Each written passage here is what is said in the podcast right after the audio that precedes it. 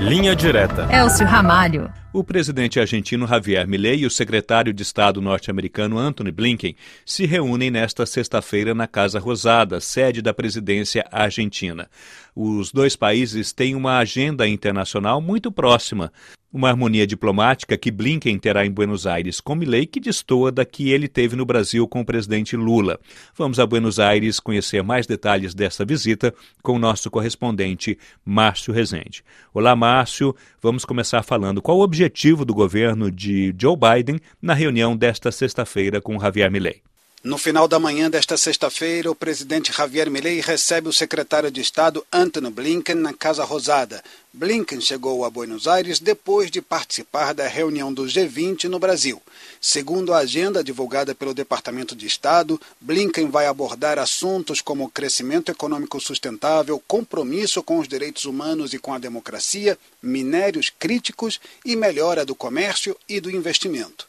Qual é a tradução disso? Bom, eu conversei com o um especialista em relações internacionais, Juan Gabriel Tocatlian, um dos maiores referentes na América Latina em matéria de relações entre os Estados Unidos e a região. Tocatlian explica que os Estados Unidos quer apoiar a agenda econômica do novo governo argentino, mas quer que Javier se mantenha apegado aos direitos humanos e à democracia. Ou seja, o governo norte-americano quer que Milley faça sua revolução liberal, mas respeitando direitos e instituições. Outro ponto crucial para o governo Biden, mas desprezado pelo governo Milley, é a agenda sobre mudanças climáticas.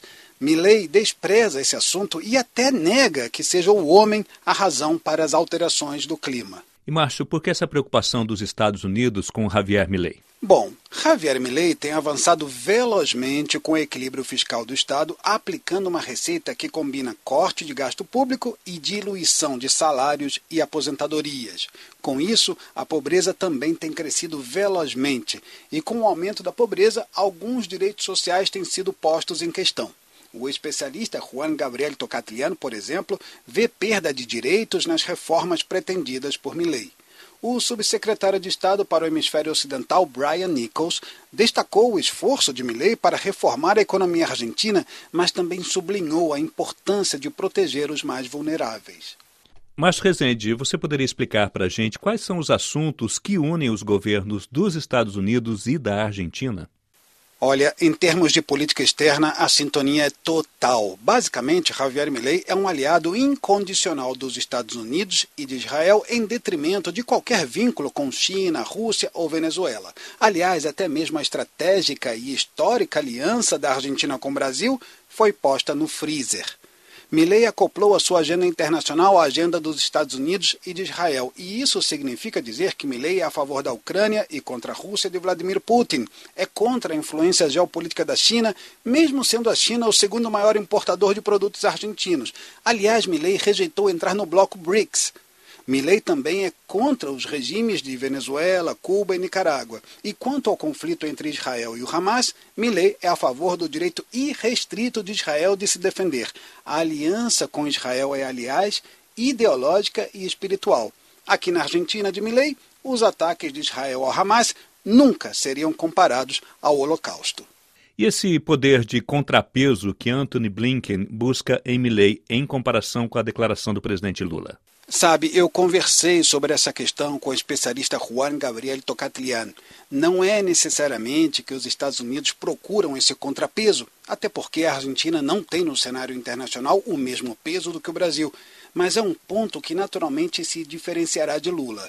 Atualmente, na América Latina, não sobram os líderes dispostos a defender abertamente os ataques de Israel.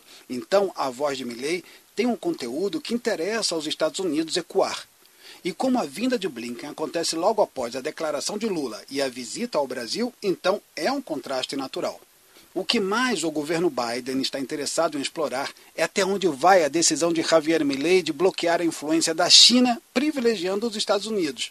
Atualmente, na América Latina, não sobram os líderes dispostos a conter a China, nem mesmo a condenar explicitamente o regime de Nicolás Maduro na Venezuela. Agora, Márcio, logo após a reunião com Blinken, Milley viaja aos Estados Unidos para estar ao lado de Trump.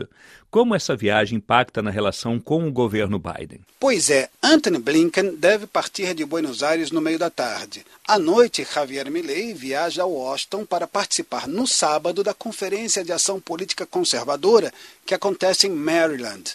No sábado, por volta do meio-dia, Donald Trump, adversário de Joe Biden, dará nessa conferência um discurso de campanha. Três horas depois de Trump, Javier Milei fará uma palestra. Javier Milei precisa governar agora com o governo Biden, mas é um aliado de Trump. Então, como estar com um aliado sem ofender o atual governo? Dando uma palestra técnica sobre economia e evitando uma reunião bilateral com Trump.